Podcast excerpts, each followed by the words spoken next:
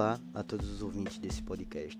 Somos da Escola ETEMEB, primeiro ano Rede B, e iremos falar agora sobre IPv4 e IPv6.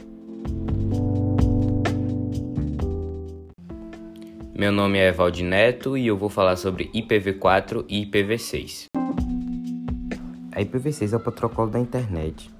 A versão 6 é a mais atual e sucede a anterior, a IPv4. Ao enviar e receber informações pela internet, os dados são divididos em pacotes. Cada pacote é identificado por endereço de quem envia e de quem recebe. No caso, a gente pode ver que isso é a mesma coisa como a gente vê no dia a dia, como, como pode citar exemplo as placas de carro, que cada pacote você vai ter seu próprio endereço para que não haja a mistura entre esses pacotes. É isso.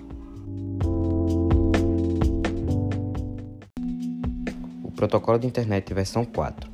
Ele é o IPv4. É a quarta versão do protocolo de internet. O protocolo de internet, para quem não sabe, é o IP. É um dos principais protocolos de padrões baseado em métodos de interconexões de redes na internet. Foi a primeira versão implementada para a produção da ARPANET em 1983. Como podemos ver, o IPv4 foi um, um grande marco, né? Porque ele foi a primeira versão usada na, na produção e também que ele é a quarta geração do, do protocolo do IP.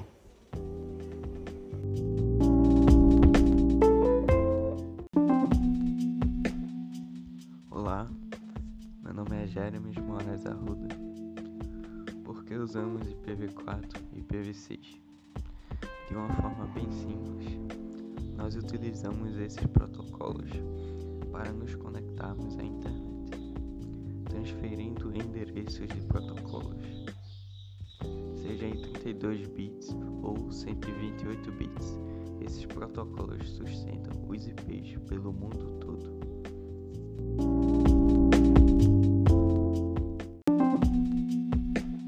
Olá, meu nome é Álvaro André e hoje eu vim falar de como o IPv6 resolveria esse problema do IPv4. Enfim, vamos lá.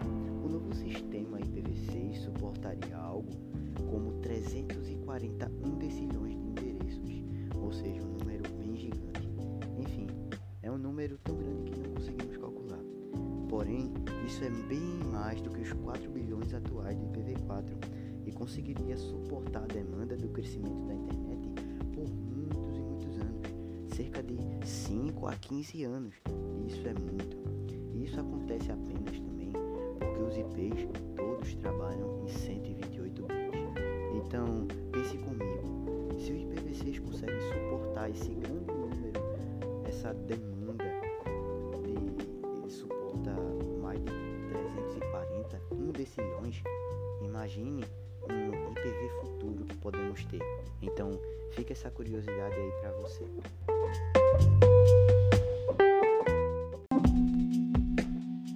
Nome é Sara Victoria Araújo Silva e eu vou falar agora né, por que não substituirmos os sistemas simples. Bom, na verdade, os protocolos já começaram a ser substituídos desde a década dos anos 2000. É, faz muito tempo, né? Mas o teste de verdade com o IPv6 aconteceu no dia 8 de junho de 2011, nove anos atrás. E esse dia foi batizado como World IPv6 Day, que foi nada mais nada menos do que o lançamento mundial do IPv6, que foi um teste técnico realizado pela Internet Society para testar e poder né, finalmente promover esse protocolo para o público mundial.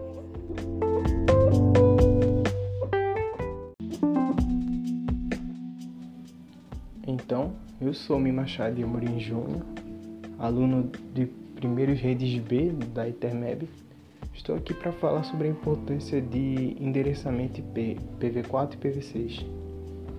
O IPv4 nos ajudou por um longo período de tempo até chegar o dia em que ele começou a se esgotar por culpa da grande demanda de tecnologia que teve com o desenvolver dos anos com base com os 32 bits deles, que passou a ser ultrapassado com o tempo, veio o IPv6, que conseguiu suprir a quantidade de tecnologia que a gente tinha, abrindo a grande capacidade de armazenamento para os endereçamentos IP e melhorando a conexão e ajudou também com os aparelhos comuns como geladeira que era inteligente, que se comunica com outras coisas e outros aparelhos.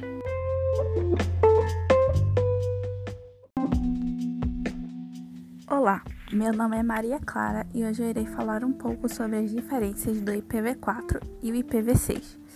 O IPv4 tem endereços de 34 bits, já o IPv6 tem 128 bits. No IPv4, uma conexão é dividida entre vários computadores, já o IPv6 tem seu endereço próprio na internet. O IPv4 tem endereços IP em números binários, que pode ser convertido para os leitores. Já o IPv6 são 128 bits e o IP é escrito hexadecimal.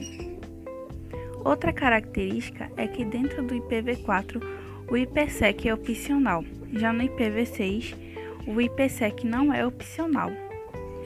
O IPv4 pode ser configurado manualmente por DHCP, já o IPv6 não requer configuração manual ou DHCP. O IPv4 suporta até 576 bits e é fragmentado. Já o IPv6 suporta 1280 bits e, e não tem fragmentação. E para terminar, o IPv4 existe classes, ou seja, determinadas de A, B, C, D, E, sendo que D e E não são usadas, apenas quando tiver grande importância.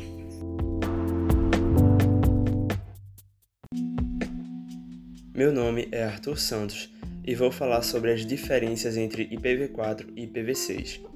A principal diferença entre IPv4 e IPv6 é que, naturalmente, o IPv6 é o sucessor do IPv4. E por que o IPv4 ficou tão ultrapassado?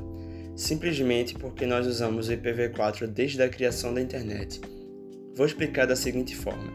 Quando o IPv4 foi criado, ele tinha um pouco mais de 4 bilhões de endereçamentos e funcionava em 32 bits mas como previsto, ele não estava dando mais conta de sustentar a rede global. E com isso, em 6 de junho de 2012 foi criada a versão de protocolo 6, o IPv6. Se o IPv4 funcionava em 32 bits, o IPv6 funciona em 128 bits e ele dá suporte a 340 1 decilhões barra 6 trilhões de endereçamentos.